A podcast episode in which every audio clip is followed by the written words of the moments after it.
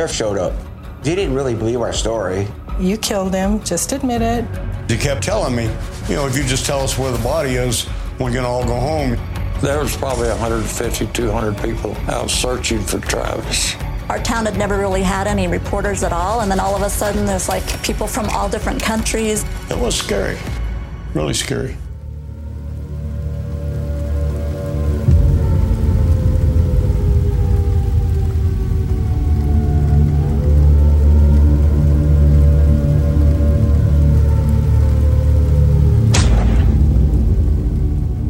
Las abducciones con mayor información de lo sucedido. Un joven desaparece por cinco días y cuando aparece narra la historia de lo que vivió. Yo soy Jamaica Y yo soy Sana. y esta es otra historia. Bienvenidos.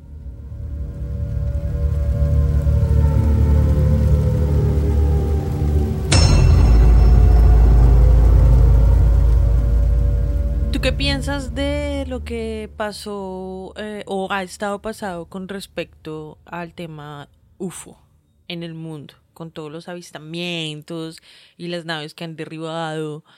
Cierro comillas. Abro comillas y cierro comillas.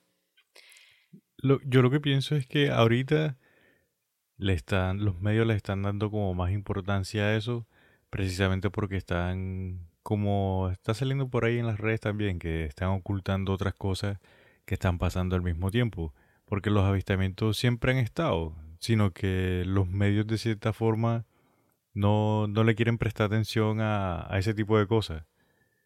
Precisamente porque los mismos grandes gobiernos primer- primeros mundistas estaban como que no, no le presten atención a eso. Pero ahora se están diciendo como que no, sí, miren esto y no sé qué. Porque eso, eso es una fachada, marica. Lo de los globos me parece que es súper ridículo. Sí, a mí también me En parece pleno súper 2023 y que China, con tanta tecnología que tiene, ay, no, es que se me escaparon unos globos, como si fuesen unas cometas, que no, tampoco. Y que supuestamente lo reclama y que ahorita están en meses de diálogos y no sé qué. Sí, no, eso es, está súper el montaje ahí. O sea, si eso está pasando en realidad, re estúpidos. Yo también pienso que están haciéndose el ridículo ahí. Sí, o sea, ¿por qué darle importancia a eso y no darle importancia, ponle tú, a la guerra en con Rusia y Ucrania que todavía están por allá tirándose plomo y con drones y con no sé Hace qué? menos de un mes pasó lo de Turquía y allá todavía se están dando bomba. Sí, imagínate. En Siria y todo ese tema todavía sigue igual. Y están con la cuestión de que no, que los avistamientos en todo el mundo, en Sudamérica, en Brasil, yo incluso estuve viendo noticias de que en Cuba se estuvieron viendo como como unos globos de fuego que aparecían en el cielo. Yo vi el video y se ve se ve como un círculo, marica, como un globo sí, pero Sí. en fuego, ya, y de pronto como lo están grabando con un celular y lo enfocan un poco más y se le ven como unas naves, como unas alas, perdón, de una nave, marica. De hecho, yo lo vi, yo, tú me lo mostraste, yo lo vi. Por ahí de pronto lo colgamos en redes. Y es, a mí se me hizo parecido como una hélice, como si el, el fuego estuviera en forma de, de hélice, como girando, ¿sí me entiendes? Como una turbina, ponle tú, algo así, sí, sí. Y en ese mismo video que nosotros, del que les estamos hablando, sale otro, era, son dos señores, dos señores ya de 50, 60 más, que saben, sí. Ajá. Y hay uno que le dice al otro como que, mira, yo una vez estuve en Brasil y había un señor que estaba viendo por un telescopio y, y, el ma- y yo le digo como que ve, las estrellas están bonitas y tal.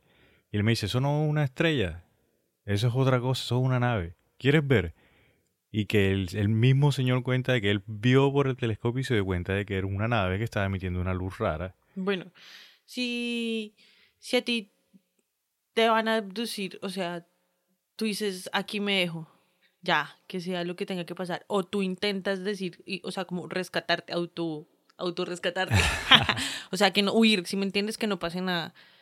¿Tú Es- qué prefieres? Es que yo, ponle tú. Supongamos de que estamos en una carretera abierta ya y vemos una nave que está ahí. Yo hago lo posible po- po- para acercarme, para verlo bien, pero a una cierta distancia que si toca salir corriendo, saco corriendo, ¿sí me entiende? Pero si ya me tienen de que no, que, o sea, estamos ahí en medio de la nada y de pronto el carro deja de funcionar y salen unos seres así todo raros, ponle tú tipo Betty, Barney Hill, Sí. Que me vienen a buscar, pues marica, me dejo. O sea, esos manes tienen la tecnología para volar entre planetas y yo así de, de Kung Fu Panda me voy a poner a pelear con los manes. No. Retrocedan. Sí, no, paila. Me sí, o sea, eh, entre uno más seda, entre uno más sea, digamos, manejable, pues más breve la vaina. Pienso yo, ¿no? Sí, yo también, yo, llévenme, por favor, tomen. Pues sí, de todas formas, no está de más recomendar que no crean en todo lo que ven en redes sociales. Amiguitos, amiguitas, por favor, sean más discretos con toda la información que hay en redes sociales porque hay mucha desinformación sí. en realidad. Se crea tanto contenido tan especulativo que no se sabe y el logo le va llevando a uno por donde uno mete la nariz. El ma, o sea, uno mete la nariz en un temita y el logo. El logo, el algoritmo. El Sí, yo, algoritmo. ¿qué logo? ¿Qué- ¿De qué logo estás el hablando? logos. Ah. El algoritmo te va llevando facilito por todas las redes, porque eso ahorita todo está conectado con Sí, todo. ¿no? Las palabras claves y todo ese tema ya todo el mundo lo sabe, entonces se le abre una inmensidad de puertas súper grande. Y resto de gente compartiendo esas noticias que nos invadieron, que corran, que el apocalipsis, que Miren, los sellos, que no sé qué. Nosotros acá en el podcast le hemos comentado a ustedes que la gran mayoría de información que nosotros encontramos la encontramos en redes sociales. Pero ¿por qué las compartimos con ustedes? Porque nosotros, ay mira, esto está como que interesante. Y vamos, investigamos y buscamos varias fuentes y fuentes pues que sean creíbles, Ajá. ¿no? Porque hay muchas veces que ustedes ven una vaina en red social y se van a investigar realmente qué fue lo que pasó y, o sea, no va ni por ahí. O entonces- es aún peor de lo que O exacto, o aún peor de lo que uno se imaginaba. dos, sí. Entonces sí, o sea, no, no coman entero, queridos amigos, como dicen por ahí. No coman y cuento, repásense en nuestro episodio del Blue Book, porque ahí dice, ahí yo estaba contando que nosotros todavía no tenemos las leyes físicas para entender lo que pasa arriba, de o sea, arriba de nuestro planeta. Y el de la Tierra plana también se lo repasa. No tenemos todavía las leyes físicas, no tenemos esa información, parce. Sí, Todavía estamos con las de hace un pocotón de tiempo. Entonces, relájense que si algo alcanzamos es tecnología humana. O sea, eso es a lo único que tenemos ahorita alcance. sí. A misma tecnología humana. Así que relajen esas tapas. bueno, y hablando de abducciones. Hablando de abducciones. No, sí, la historia de hoy es, es bien chévere, es interesante, es una de las historias que, le- digamos, la comunidad que cree en este tipo de cosas le da veracidad porque, bueno, íbamos a estar hablando, pero hoy vamos a hablar de el caso de la abducción de Travis Walton o Fire in the Sky. ¿Tú te viste la película? No he visto la película porque no escuché muy buenas críticas, la verdad. Y dije como que... "Mm, Yo tengo esa maña de que cuando a mí algo me llama la atención me valen verga las críticas. Yo quiero tener mi propia opinión de eso. Entonces, yo sí me... Pues es que yo me la vi cuando era muy pelada. Todavía no me acuerdo de mucho. O sea, como que no me la iba a volver a ver porque no me gustó. es que ahí muestran como que una sociedad demasiado rígida con ese tipo de creencias y se la tenían en la mala, o sea, y todos vengativos como si estos pelados fueran de una secta secreta, así eh, oculta o cosas así. ¿Sí me entiendes? O sea, como que les hicieron mucho el feo, muy exagerado. Además, también exageraron un poquito lo que le pasó al pelado cuando estaba en la nave. O en las naves. Bueno, no me voy a adelantar. en la película. Sí, en la es película. que precisamente yo también escuché eso y me he leído tantas veces la historia y la había escuchado ya con anterioridad que la imagen que yo tengo, digamos, en la cabeza no me la quería dañar con la película. Entonces no me Mm. quería ver, como ya uno, ya teniendo un concepto previo, no me quería ver la película porque entonces voy a estar criticando y no voy a ver la película. Sí, yo me la vi porque decía basada en hechos de la vida real y me la vi pensando eso y después escuché la, la historia y fue como, uff, qué bajonazo. no fue así, wow. Además de que en la película lo que hacen es como meterle miedo a uno. Es esa psicosis de que siempre que lo van a abducir a uno le van a meter y le van a sacar, no sé, el hígado por una oreja o algo así, si me entiendes. Es súper todo explícito por ese lado. Entonces es como a meterle el miedo a uno. Y ya después uno se entera que eso no es así, que en realidad ni siquiera sabemos cómo es la tecnología. Sí, no. Pero te sacan el hígado sin necesidad ni siquiera de perforarte. no mentiras. Pero bueno, Todo comienza el 5 de noviembre de 1975. Travis Walton fue secuestrado por extraterrestres cuando se dirigía a su casa de talar árboles en el Bosque Nacional Apache en Arizona. Bueno, básicamente lo que pasa, bueno, básicamente no, la historia de lo que pasa es que sí, Travis Walton estaba con, digamos, el, parche. el- el jefe y, y sus compañeros de trabajo. El jefe, el que tenía como el contrato de la tala de los árboles, se llama, se llama o se llamaba Mike Rogers. Creo que hay muchos que están vivos, pero ya están viejos. sí, ya. claro. Entonces, eh, Mike Rogers, que era como el jefe, Allen Dallas, Dwayne Smith, John Goulet, Kenneth Peterson, Steve Pierce y Travis Walton. Eran siete. Ok. Entonces ellos estaban, sí, talando árboles, estaban en un contrato que tenían que como que limpiar una zona bien grande, bastante grande. Ya estaban de regreso. Según lo que escuché por ahí, al parecer tenían dos contratos de tala de árboles. Entonces estaban como que quedados con, con el tiempo. Entonces iban desde bien temprano y salían ya cuando se estaba empezando a oscurecer. Entonces ellos regresaban por Letuya, eran como las 6, Sí. 7 de la noche, ya estaba oscureciendo. Entonces ellos vieron en el bosque que había algo que se estaba como quemando. Bueno, pero espérate, antes de con chismecitos. Carajo, pero apenas estamos comenzando y... Es que este caso tiene bastante información, ver, si ¿qué me pasó? entiendes. Píllate la vuelta. Empecemos porque Travis era cuñado de Mike, o sea, del jefe. Y ellos dos eran amigos como de la secundaria o algo así, o sea, eran, Sí, eran viejos mejor- amigos. sí, eran mejores amigos. Y aparte de eso era el jefe de Travis. Listo, entonces, bueno, ahí estaba con su rosca, con su parche. El man había licitado para hacer lo de, lo- lo de la limpieza, lo de la tala de, de esa zona, que era una zona ni la fue madre, y había cobrado más económico. Entonces, por eso le habían dado la licencia.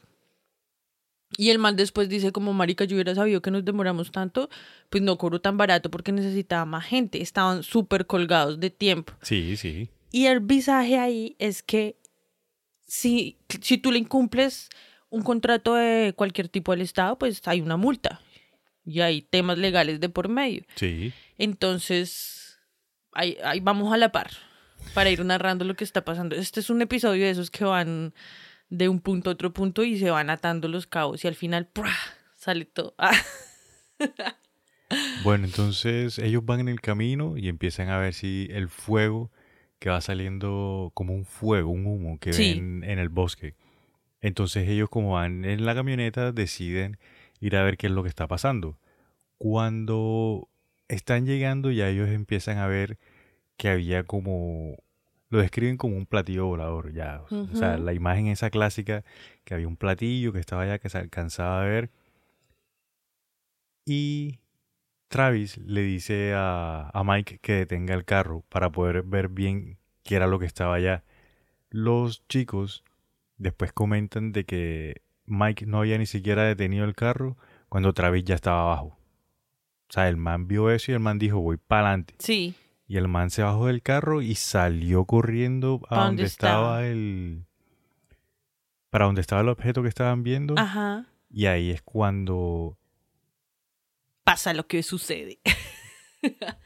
Sí, o sea, la nave esta lanza como una luz azul hacia donde está Travis, Travis. y los chicos lo ven que Travis empieza a, leven- a le- a levitar, empieza a levantar Sí. del, del suelo. Y ahí los chicos que están en la camioneta se asustan y dicen como que no, marica, vámonos de aquí porque no sabemos qué es esto y los pelados, ¡pum!, arrancan.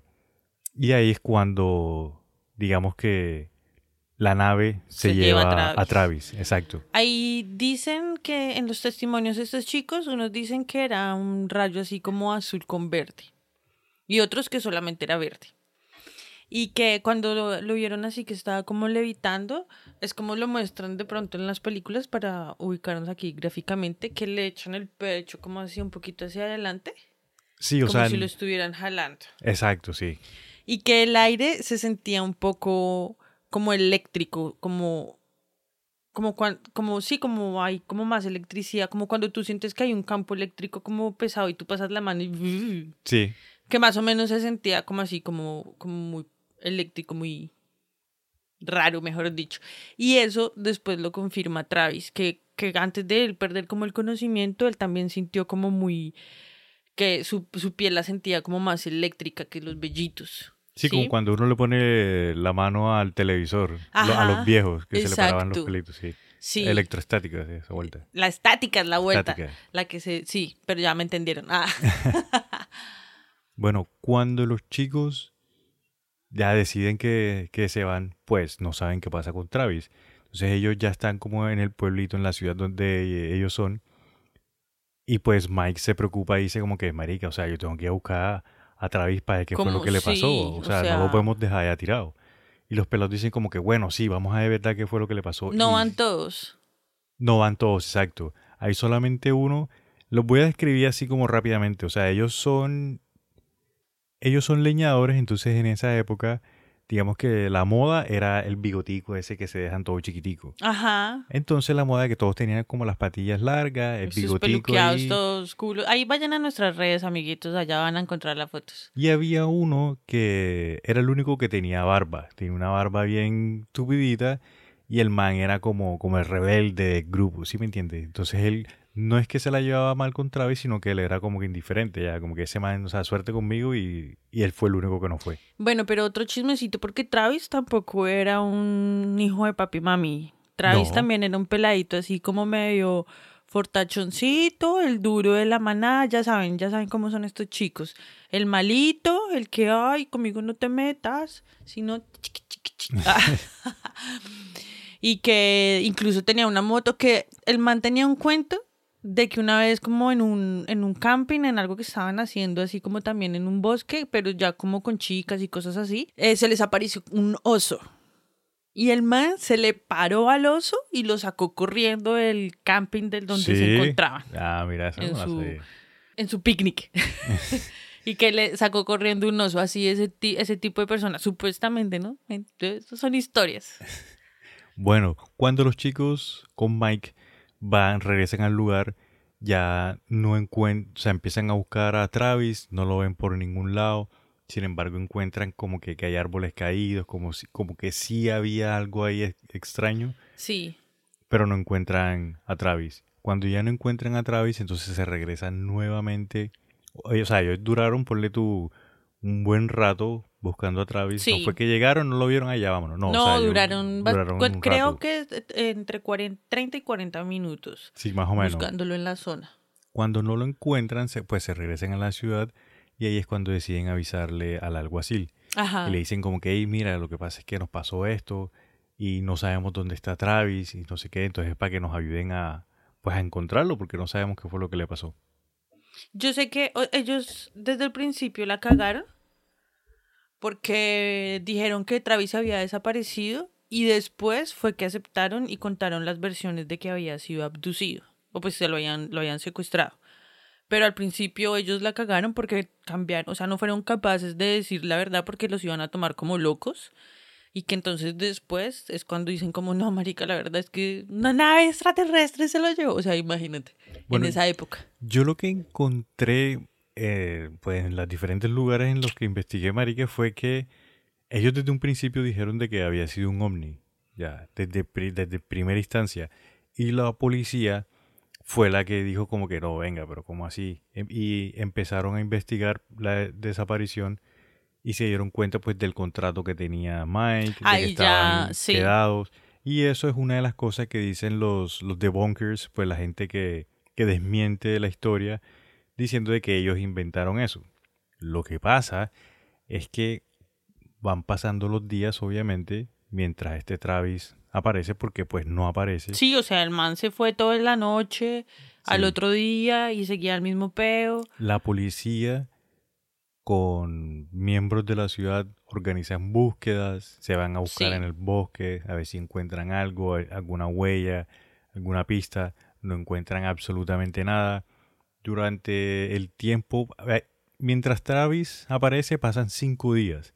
Entonces, en esos cinco días, la policía también le dice a los muchachos como que, bueno, vamos a hacerle una prueba de polígrafo Sí, como para saldar dudas también, como para ah, descartarlos a ustedes, porque para ver si ustedes se están diciendo, porque es que la historia de que sea un, un ovni, pues como que difícil, ¿sí me entiendes? Entonces, claro, al ellos tener la información de los contratos, pues ellos también tienen una escena completa que puede ser un crimen ahí o pueden estar mintiendo para estafar al Estado. Igual para ellos eso es un caso y tienen que investigarlo. Sí, Y los mandan para el polígrafo. Además de que en esa época, no es como ahorita que ya se sabe cómo manejar el polígrafo, sino que en esa época era la sensación del bloque. sí, Polígrafo era algo, o sea, era una herramienta que todo el fucking mundo confiaba en ese polígrafo. Sin Ahorita no. embargo, sin embargo, nunca ha sido admisible en, en los juzgados, en la corte. Una prueba de polígrafo no, no la aceptan en, en la corte. Yo lo que sé es que cuando tú haces una prueba de polígrafo, mientras te hacen las pruebas, las primeras preguntas, tienes que apretar la cula. ¿Ves? O sea, el asterisco. ¿Qué carajo? Sí, lo que pasa es que eso mide tus pulsaciones, como los latidos, pues. Sí. Cuando tú estás diciendo la verdad, tú late de una forma. Cuando estás diciendo mentiras, late. Oiga, a mí me pueden joder por eso. por Eh, decir esto, ¿Cómo ya no estás importa. diciendo cómo, cómo vence esa vuelta? Sí, ay, pues si sale en internet, yo también lo puedo decir acá, suerte, porque yo lo encontré en internet también. de que uno aprieta el asterisco es una de las formas de evadir, o pues no evadirlo, sino de no comprometerse. Porque cuando aprietas el este estás como contrayendo todo durante las preguntas generales, o sea, en las que, las primeras. Ok. Y ya después vas a salir no concluyente porque va a estar loca la máquina. Bueno, en fin. Lo que pasa con la policía fue que ellos empezaron a pensar de que ellos hab- habían asesinado a Travis Sí. y lo habían enterrado para evadir el contrato que tenían con esta gente o que el- ellos, los chicos, le habían hecho algo a Travis para evadir el contrato porque se, se- lo que tú decías, se habían dado cuenta de que no iban a alcanzar. Cuando estuvieron en la prueba del polígrafo, les preguntaron que si le, le hicieron tres preguntas. La primera fue si le habían hecho daño a Walton, a Travis Ajá. Walton. Si estaban diciendo la verdad sobre el ovni y si sabían dónde estaba su cuerpo enterrado. Todos los chicos salieron que estaban diciendo la verdad. Sí, Para la pregunta que si le habían hecho daño a Walton, todos habían respondido que no. Si estaban diciendo la verdad, todos habían dicho que sí. Y que si sabían dónde estaba su cuerpo enterrado, todos dijeron que no. Y, o sea, salió verdadero. Solamente a uno, uno, sí. que es el chico este, el barbón, el que no quiso ir a buscar El a Travis, sí, fue el único que salió como no concluente. No concluyente. Eso, no concluyente. Pero, Jamaica, ¿tú qué crees? Estamos nosotros en un parche con nuestros amigos acampando en, en, en Neusa. Uy, allá hace mucho frío. Bueno, Pero pues estamos vamos allá. a chupar frío. Y Trin se posa una nave. Y tú ves que a tu mejor amigo, Trin, a tu perro, a Delcy, a- ¿tú vas para adelante o dices como, uy, con huyo? Que no me lleven a mí o te vas para allá para donde esté o sea como a que te lleven o a que, que- o a intentar retener a la otra persona o Depende, porque si son los seres que están ahí en vivo y en directo y yo no le veo ningún tipo de arma o no los veo así agresivos, o sea, no son bichos raros ni nada, pues, yo me les paro en la raya. no son bichos raros un hijo de puta platillo está enfrente tuyo llevándose a tu mejor amigo Sí, pero lo que me refiero es que si no es, ponle tu tipo, que no sea como un oso, que no tenga garra, o que no sea como pie grande. no es un platillo No, si es, un, chupándolo si es un platillo chupándolo, yo voy y me le engancho para ver si lo intento jalar. como en Wakanda Sí, lo agarro para decir, no, no se lo llevan. O si no, llevan a los dos. Y entonces a mí me toca irme detrás suyo porque, ay, puta, se van a llevar a este man y ahora Jamaica se va a ir detrás. ahora- o sea que me toca ir a mí también. No, señor, no lo doy permiso. Ah, entonces, ¿para qué me pregunta, marica? Bueno, continúa. Entonces, como les había comentado, pasan cinco días mientras este Travis no aparece. Hay un señor que se comunica con... Travis tiene un hermano, Sí, no, pues tiene varios hermanos Sí. y una mamá y todo el tema. pero él tenía como que una relación más cercana con, creo que es el hermano mayor o un hermano que tenía la misma edad que él. Creo que mayor. Y entre ellos siempre habían dicho de que eh, los dos estaban súper fascinados con los ovnis. Mm, sí. Entonces esta- habían hecho un acuerdo de que si se llevaban a uno, que si a uno lo abducían, que fuesen a buscar al otro. Ya. Sí. Entonces tenían como ese acuerdo. Cuando la policía va a la casa de, de Travis sí. y le dicen a la mamá como que venga señora, lo que pasa es que su hijo no lo encontramos y tal, que están echando un cuento de que es un ovni. Cuando la mamá le dicen eso, la mamá queda, o sea, no se alarma, sino que queda como que, ah, bueno, listo, no, él, él, él va a regresar y tal. Eso me pareció sospechoso. Yo vi un análisis que le hicieron a, a la mamá Sí. y dicen de que en realidad es muy, fue muy normal la forma en la que la mamá responde, porque uno, los chicos siempre estaban hablando de ovnis y también le decían a la mamá como que, mami, si desaparezco no, no te preocupes, si me llevan los ovnis no te preocupes porque me van a Ah, traer. Ok. Ya, entonces ya la tenían como que preparada. Lo otro es que, como tú dices, él tenía hermanos. Ella, la mamá de Travis, tuvo seis hijos, todos varones, y ella prácticamente los tuvo que criar a los seis solos. Entonces ella estaba como que ya es tan grande, bueno, que hagan lo que se les dé la sí, gana. ya, ya. Este, Entonces como que esa era la personalidad de la mamá, como que, ay, bueno, si le pasó eso, ah, bueno, esos van a regresar, o ay, quién sabe lo que estarán Aquí haciendo. tengo otros más. Sí, exacto. Entonces, digamos de que es comprensible la forma en la que actuó la mamá. Pero la- lo que tú dices, la policía sospecha de que pensaron de que Travis estaba escondido, que estaba en algún lugar porque la mamá estaba como que, como que serena. Pero después la mamá recae. Después la mamá recae porque ya se empiezan a meter los medios, porque ya empieza a ir muchísimo la policía. La policía dice que casi todos los días iba allá y no era como en son de, pues eso es lo que cuentan los hermanos. No era como en son de, ay, mi señor, ya apareció su hijito, cuénteme cómo ha estado. No, era, dígame en dónde está, hijo de puta, porque yo sé que ustedes lo escondieron, porque ustedes lo mataron. Ah, no, que los amigos, los amigos eran los que lo habían matado y que ellos sabían, que no sé qué, que nadie colabora. O sea, ya la tenían muy asustada. Pues eso en otras palabras, ¿no? Y gringas. En inglés. Sí, en por favor. inglés, por favor. qué pena. Tarde de la noche, ya casi a la medianoche, el 10 de noviembre, Grant Neff recibe. Grant Neff es el hermano de, Sí. de Travis.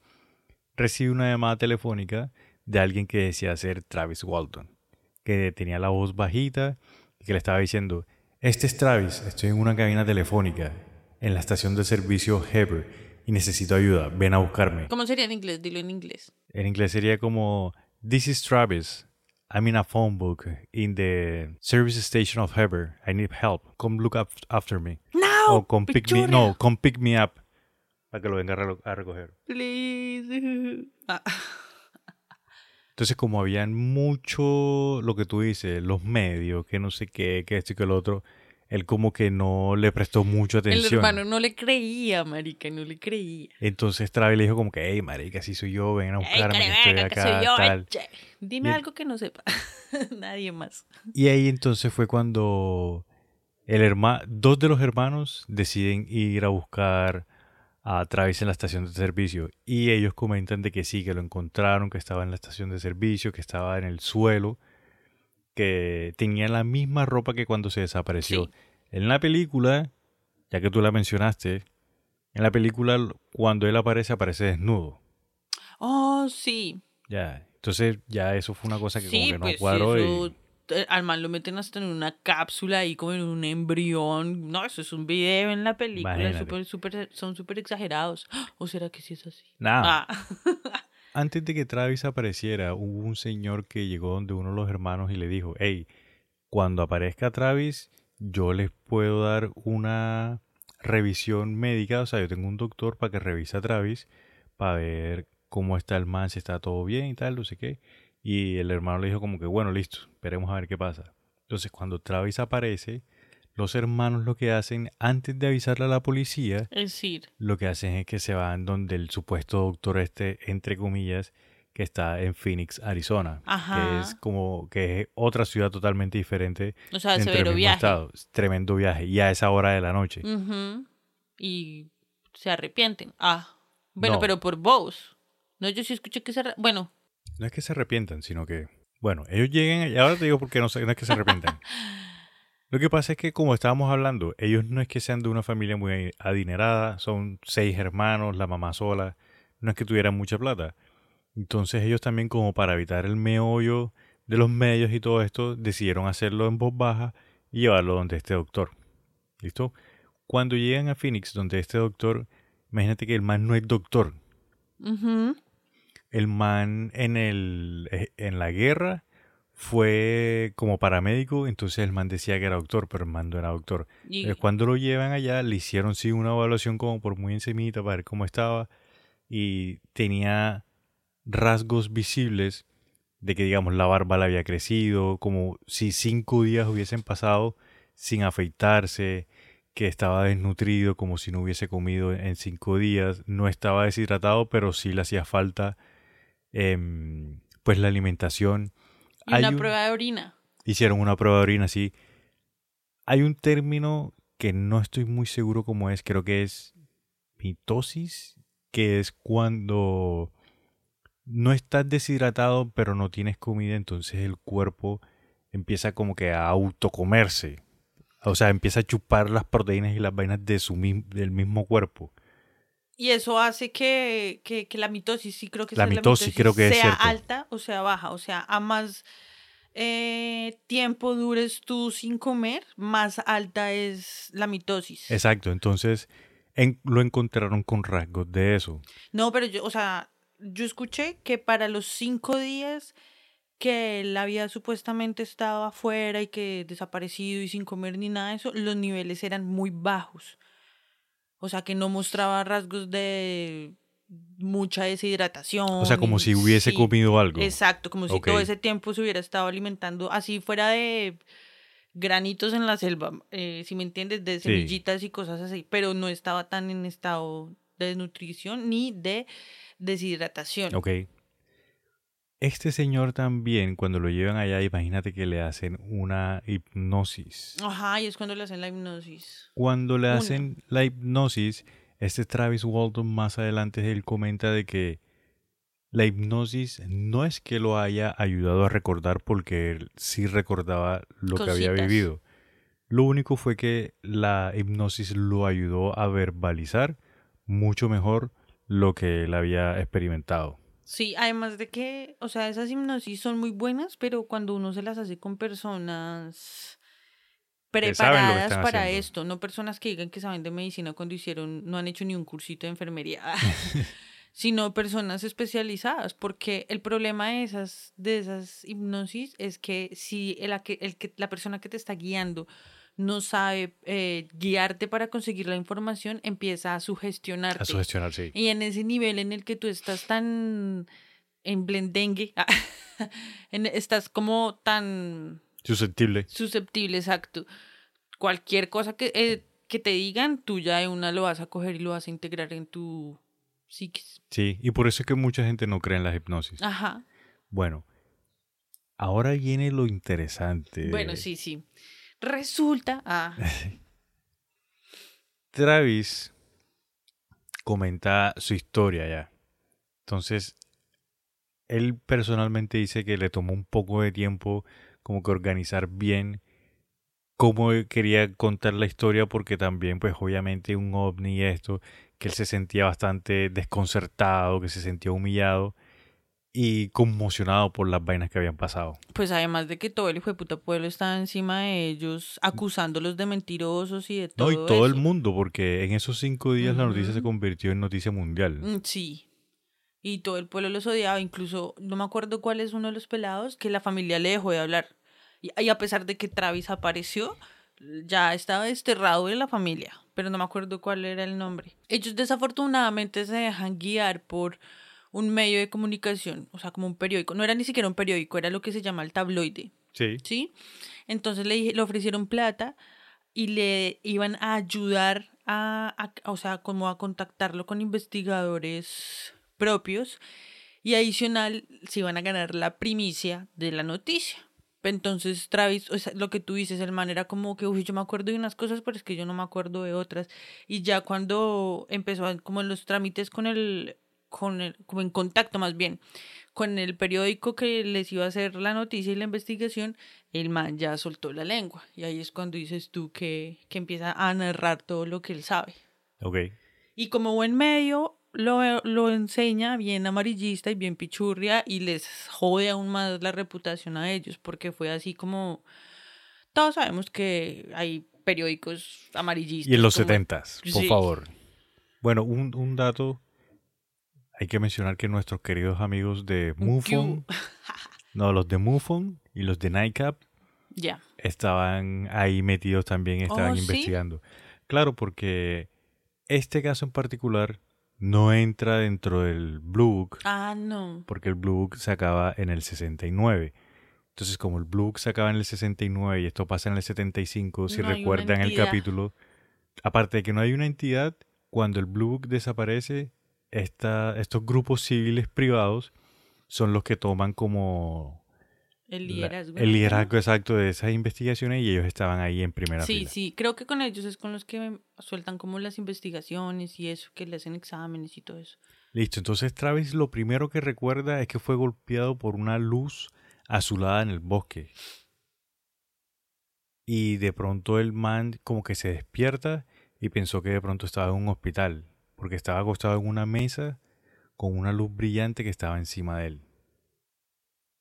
Ahí, antes de que lo subieran a, a la nave, cuando él siempre empieza a sentir como esta estática con la luz, él dice que, mm, que él escuchaba a todos los de, a, los- a sus amigos del carro, o sea, a los compañeros de trabajo y al amigo, que le decían que se devolviera, que nos fuéramos, que qué hubo, que marica, que no se meta allá.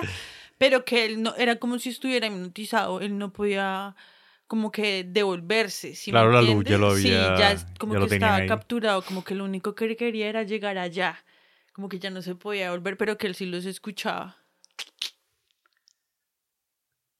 También dijo de que la temperatura estaba como bochornosa, como cálida, y que cuando abrió los ojos por primera vez y vio a su alrededor, abrió los, le dolía abrir los ojos en el lugar en el que estaba. Que vio tres figuras que estaban de pie a su alrededor, que al principio pensó que eran médicos, pero vestían prendas con color naranja.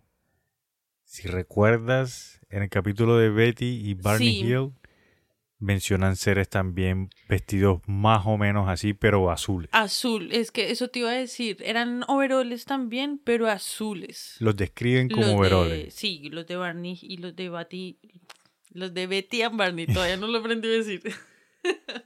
En este punto es cuando a él se le aclara la visión y se dio cuenta de que los seres no eran humanos. Describió a los seres como menos de 5 pies de altura, que es como Metro metro, y medio. metro y medio más o menos, con ojos grandes, oscuros, cabezas grandes, pequeños rasgos faciales, como pequeñas fosas nasales y orejas. Esta descripción es más o menos como la descripción que todos conocemos de los grises, De los, greys. grises. Ajá. Que son los, los chiquiticos, cabezones, ojos grandes, con los dos huequitos como nariz. ¿Tú qué piensas? Que ellos son como tal, lo que pasa es que está este debate, ¿no? Ellos son alienígenas que quieren estudiarnos y apoderarse de nuestra tecnología humana y clonarla y todo lo demás. O ellos son como un ejército de alguien que los, o sea, los tiene como esclavizados y los manda a que vayan por ahí de planetica en planetica investigando la vuelta. Yo creo que los grises Sí. son como los exploradores. ¿Cierto que sí? Ellos son como los exploradores, ponle tú, científicos, porque es que cada vez que describen a los grises Es en laboratorio. es en un laboratorio, o sea, son como los doctores, marica. ¿Será? Sí. Bueno, listo. Espérate, ¿Como y los ahorita? Más o menos, pero médico. Ok. Ahorita en la historia, más adelante, él se encuentra con otros seres, entonces por eso yo creo que los grises son como los doctores, más o menos. A ver, ver. Bueno, listo. Este Travis, pues obviamente estaba asustado, salta de la mesa y atacó a una de las criaturas golpeándola con un puño. El man no estaba atado ni nada, simplemente estaba como en una camilla. Sí, estaba acostado en una cama, con una luz arriba. Cuando él le pega a este ser, él se da cuenta de que no es tan duro como aparenta, incluso que no son tan duros como el ser humano, porque él, lo describe la sensación como si fuese marshmallow, Ajá. que eran así como... Como más elásticos, como, como más suavecitos. esponjositos. Espon- exacto, Son como Bob Esponja, pero gris.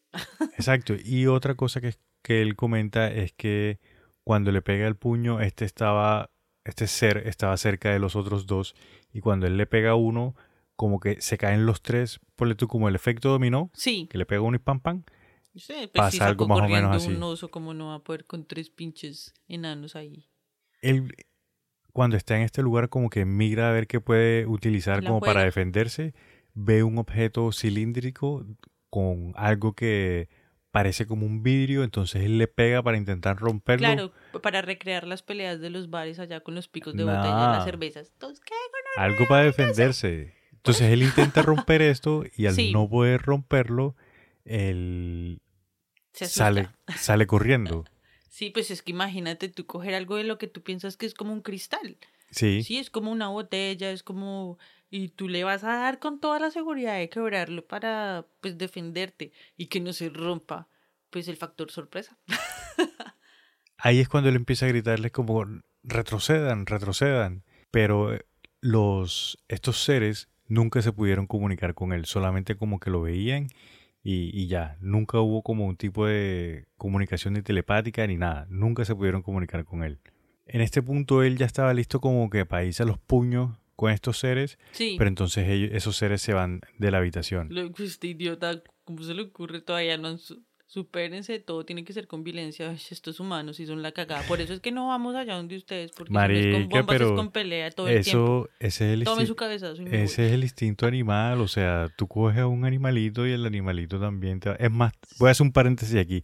Imagínate que vi una noticia en la que un man, un señor, perdón, este, ve una perrita de la calle, le va a dar comida y la perrita viene y lo muerde y le muerde acá el, el brazo Pues no y le deja los colmillos ahí marcados y todo y el man sin embargo no, no le hace nada a la perrita sino que mal. como que se soba, se limpia y le sigue intentando dar comida. La perrita se da cuenta que el man le quiere dar comida y el man y la perrita son mejores amigos. La perrita espera al man todos los días, el man le lleva un pedacito de pan a la perrita todos los días.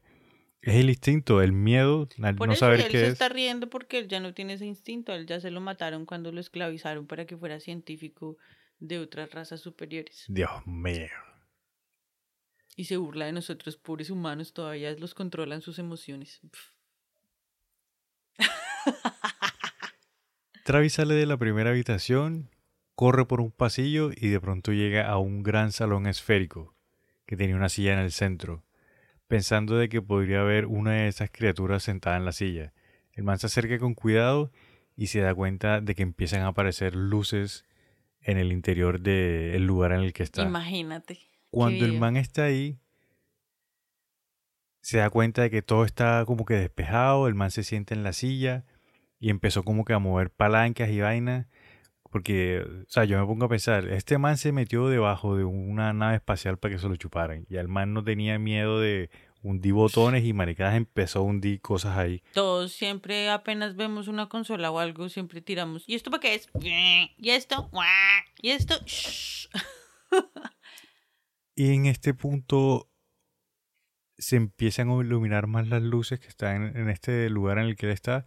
Y él describe que ve como si fuesen constelaciones, como si fuese Ah, sí. un mapa eh, Ya me eh, acordé. espacial. Porque el man describe que es como, como que se empieza a dar cuenta, de hecho, que no son luces que se están prendiendo, sino que es todo un firmamento galáctico. Sí, Sí, y que es un vidrio así gigante que tiene la nave en donde él se encuentra. Y en ese momento él piensa de que él como que está controlando la nave y que puede hacer que como que la nave funciona porque a medida de que él se mueve, toda esta constelación se mueve con él, como si fuesen un conjunto.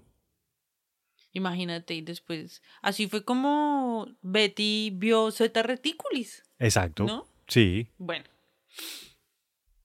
Este Travis se levanta de la silla y cuando se levanta de la silla como para buscar otro lado, ve que se le acerca a otro ser. otro man, Pero este ser que se le acerca sí tiene características humanas. humanoides. Es, es exacto, es como un humanoide, sin embargo, no puede... Ver. Ah, No, no, no puede comunicarse con él tampoco.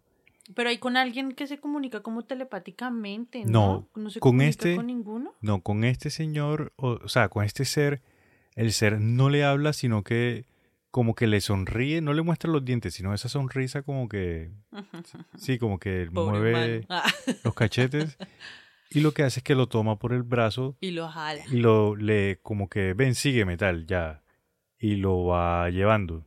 Pero mira que los relatos, del relato que hay de ese ser, supuestamente los que saben y, o sea, estos temas que siempre han investigado mucho, lo asocian con que de pronto son los hombres de negro. Que porque la descripción también que él le daba era como si tuviera un traje espacial, y que pero que no se le veía bien, pero que no sé qué. Entonces que tal vez era un hombre negro. Yo lo que he escuchado es que ese ser puede que sea un híbrido, porque hay una teoría, y eso lo vamos a hablar en otro capítulo más adelante, Ajá. hay una teoría de que muchas de las abducciones, eh, por lo general son, hay un gran número de abducciones que son mujeres. Entonces dicen que se llevan a estas mujeres y le hacen como que inseminaciones artificiales Sí. y hacen híbridos Híbridos. entre humanos y seres Pues, galácticos. Yo te he contado que yo tengo una amiga que es híbrida. Ah, no mentiras, ella no es mi amiga, es una chica que dice que es Sí. híbrida. Y pues tú la ves físicamente, sí tiene como algo que no, o sea, algo raro, ¿sí me entiendes? Bueno, sí, entonces puede que este ser sea uno de estos seres híbridos, pero que no, o sea, está tanto tiempo allá que no tiene, digamos, esa capacidad de comunicación que tenemos nosotros. Obvio. Puede que tenga otra forma de comunicación a la cual este Travis tal, tal vez no la comprenda, o tal vez el man estaba en un estado de shock tan grande que no recuerda si hablaron. Exacto, o que la, tel- la telepatía de pronto no funcionaba con él, puede ser también. Bueno, también. Porque bueno. acuérdate que no todos somos, ¿cómo se dice? No todos somos- ¿Superpoderosos? no, no todos somos susceptibles a la telepatía también. Acuérdate que yo te dije que eso se puede entrenar. Oh, sí, pero pues este man no va entrenarlo. entrenar. Ah, Pero no. ese man no, maricas. Bueno, Cuando este ser lo pues lo va como guiando, él menciona de que pudo observar que estaba como en una base. No sabe si es una base en la Tierra o si era una base en otro lugar. Y que él vio que había, él lo describe así, ¿no? Imagínense como un perchero ajá. de ropa. Sí. Y que habían tres de estos platillos que estaban guindados en ese perchero. Como si fuesen, no sé, navecitas que estuviesen listas para, para salir. Exacto. Y ahí, cuando ya pasan como por ese pasillo, que Travis ve esto, los meten en otra habitación y habían tres seres más que estaban vestidos de azul. Estos seres son, digamos, los humanoides también. Sí, Ya no son los grises, sino que son los eran humanoides. como humanoides también. Travis les preguntó qué era lo que estaba pasando, que si lo iban a ayudar, que él no sabía lo que estaba pasando, que estaba asustado y lo único que le hicieron fue que le sonrieron, que lo acostaron y le pusieron como una máscara de gas Sí. en la nariz y ya eso fue lo último que, que él recordó. Que lo próximo que él recordó era que ya estaba en la estación de servicio, pues digamos, en la Tierra, y que él como que así medio abre los ojos y logró alcanzar a ver que el platillo estaba en una posición como que asegurándose este, hey, este man ya abrió los ojos, bueno, listo. Y pum, despegó, o sea, ¡fuf! se desaparece. Alcanzó, sí. como siempre dicen, las velocidades imposibles. Ajá, no tenemos la física para saber cómo es que funciona esa vuelta. Todavía. Y ahí es cuando entonces Travis ya aparece en la gasolinera y llama al hermano y todo esto. Y ya todo lo que se sabe. Esa es la historia de la abducción de Travis Walton. Como estuvimos comentando eh, a lo largo que íbamos contando la historia, hay muy, siempre van a haber las personas que intentan desmentir que si pasó, que si no pasó. Sí, total. Y en esa época, pues tú sabes que la gente era como muy encerrada en sus religiones y en su política y todo lo que estaba pasando con los otros países y tal. Entonces, pues lo menos que necesitaban eran los cuentos de unos niños que estaban obsesionados con los ovnis, que vinieran a decir que los habían raptado. Pero hay un suceso raro con el cuñado de Travis, con el que es su jefe, su amigo, su todo, su la única persona de ese pueblo, porque el man dice que cuando fueron a mm, bueno, llegaron a la policía, no sé qué, dice más, se devolvieron pues para mostrarles dónde era que se había perdido Travis, que aquí era donde estaba, que no sé qué, que aquí fue donde vimos que se lo llevaron, tiquitín, traquetrán. Llevaron más gente para revisar la zona, lo que tú dices. Y en esas, dice que Patrick se, vio, se dio cuenta que habían dos manes con chaquetas rojas que mm, estaban como con unos aparatos parecidos a los de detectar los metales. Sí. Tú sabes que son como aspiradoras Sí, sí, sí. inalámbricas.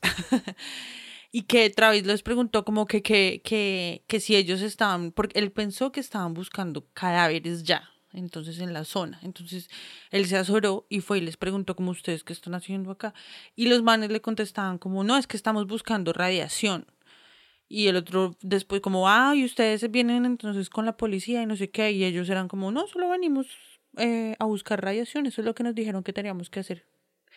Y Travis tenía un casco, eh, perdón, Patrick Ah, yo sí que ¿cómo así que Travis? Travis tenía está un por allá. casco de seguridad que había tenido en el carro cuando pasó eso y tal. Y ese casco resultó con radioactividad. Entonces cuando él se fue a donde, entonces, ah, bueno, listo, quedó así. Y después él le dijo al policía como, oiga, ¿y qué pasó con el examen de la radioactividad? ¿Sí se dice radioactividad? Sí. radioactivo. Bueno, que tenía el casco y el policía le dijo como, ¿de qué me está hablando? ¿Que está loco? Y dice, sí, o sea, acuérdese que habían unos señores, yo les puse el casco y ellos se dieron cuenta de que había, ra- era, tenía señales de radioactivo. Y el man le dijo como nosotros no hemos autorizado ninguna búsqueda de radiación, esto ya se está volviendo muy raro, ustedes ya cada vez son más sospechosos de asesinato, si Travis no aparece, quién sabe qué va a pasar, así que estar inventando huevonadas. Chismecitos.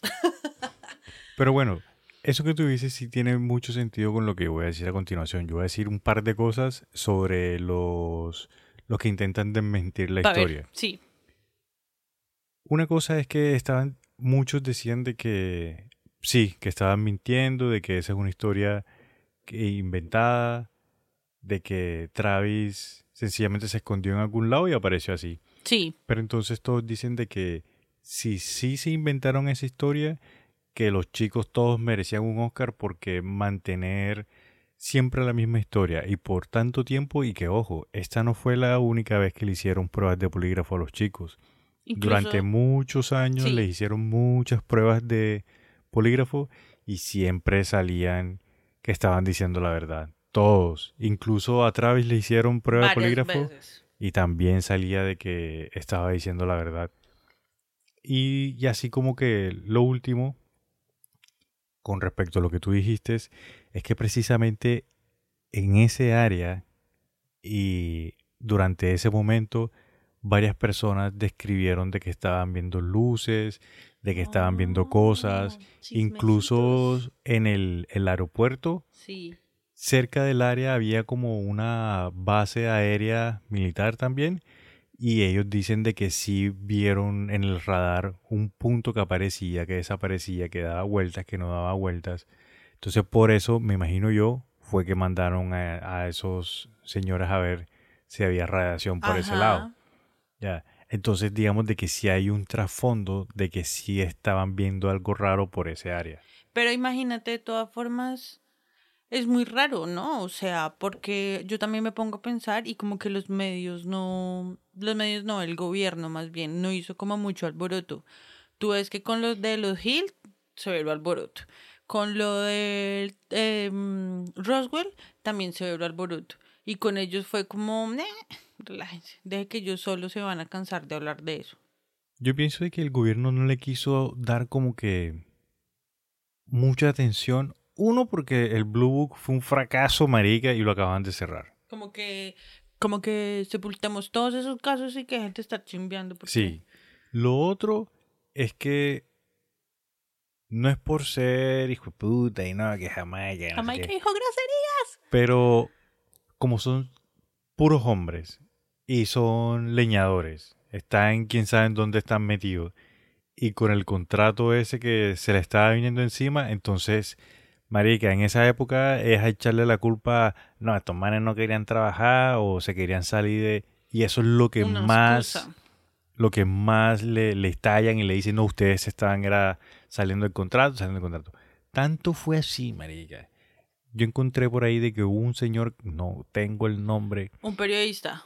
Sí, Creo que sé quién es. Ah, no, o sea, no sé cómo se llama tampoco, pero sabes sé que, que, sí. bueno, el Cook, man, creo que es apellido no. Cook o algo así. el Bueno, man estaba intentando desmentir la historia, desmentir la historia, desmentir la historia.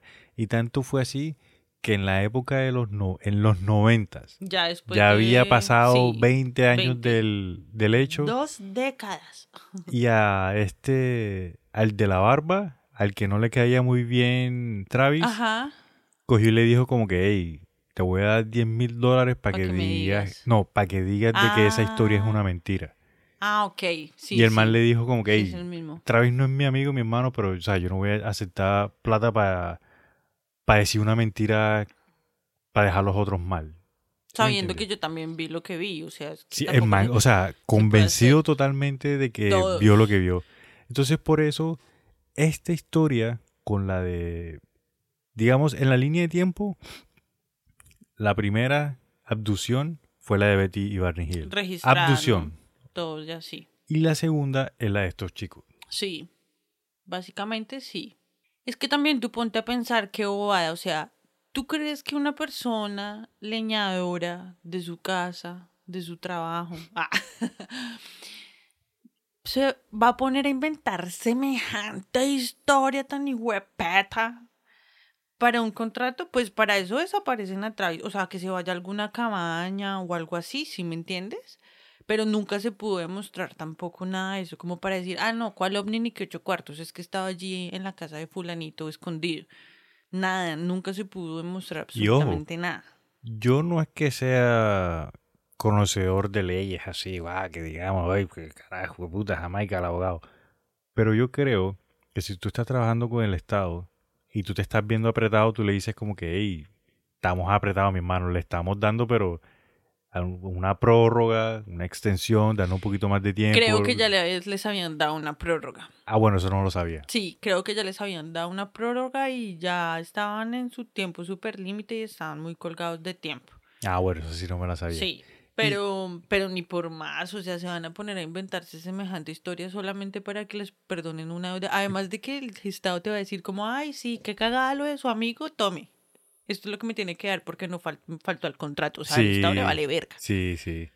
Y mira, toda la gente que cree en la historia se apega a que ellos no ganaron absolutamente nada con mantenerse a la historia. Este Travis Walton, el man, si no estoy mal, creo que todavía está vivo. El man, hace- sí, el man todavía está Sí, vivo.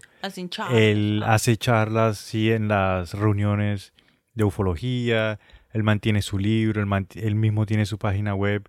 tiene... Él vendió los derechos de la historia para que hicieran la película. Ajá. Y la película no es que haya hecho mucho dinero, porque por lo poquito que les contamos, amigos, y si alguien ya se la vio, él sabe qué tipo de película es. Sí, o sea, es no es que sea muy buena tampoco. Y, y se veían en las reuniones de UFO y todo, de MUFON y todo eso, se veían con, Bar- con, Con Betty. Sí, hay fotos, chicos, hay fotos de Betty Sí, y Travis. Les voy a poner, les ponemos una fotico para que los vean a los redes, dos. sí. Betty ya estaba, señora Betty, por favor.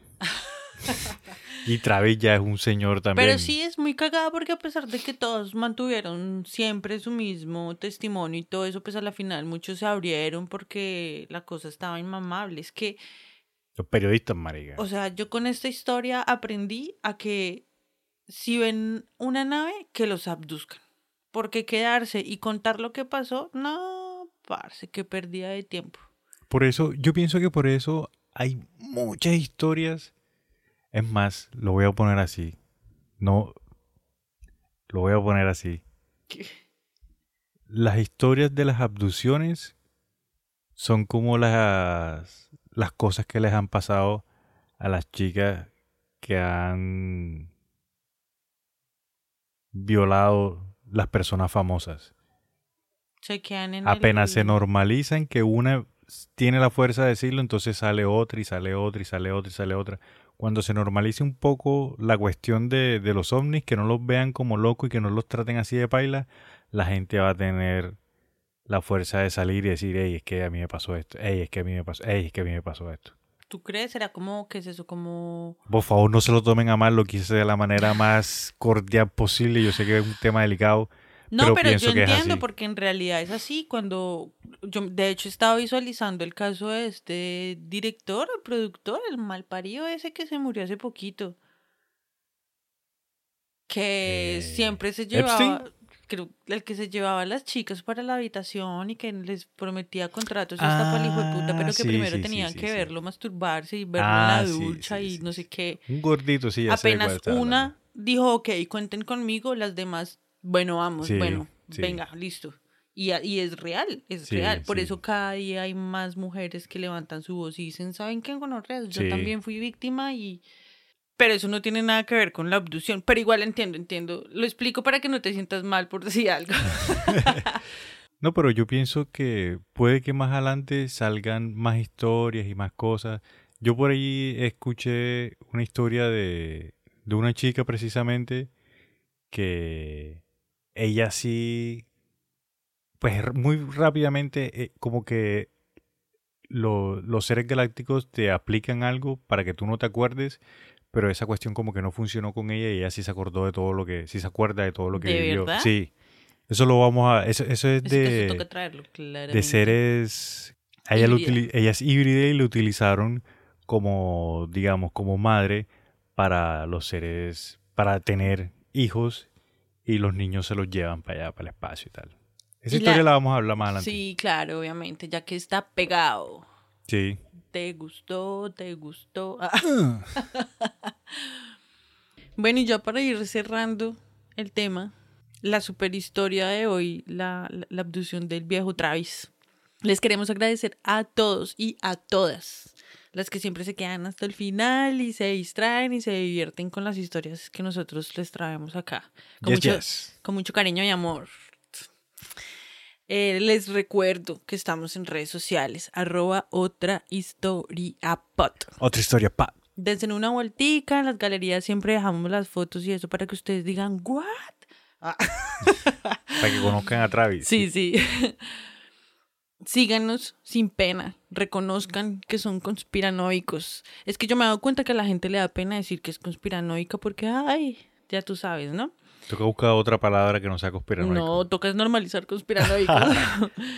Comenten que estamos para servirles y compartan para que sigan llegando más conspiranoicos al parche. Compartan y síganos. Jamaica, ¿tú tienes algo más que decir? Lo último que me gustaría recordarles, amigos, síganos en su plataforma de podcast preferida. Cinco estrellitas nos sirven un montón. Si nos quieren dejar un comentario ahí en Apple Podcast, también nos sirve un montón. Isana, ¿algo más que tú quisieras decir por ahí? Recuerden, amigas y amigos, que es mejor que nos abduzcan a, a tener que contarle nuestra historia a los periódicos. Después nosotros vamos a estar echando la historia aquí, ojo. sí, ya el de irnos. Listo, vamos para adelante.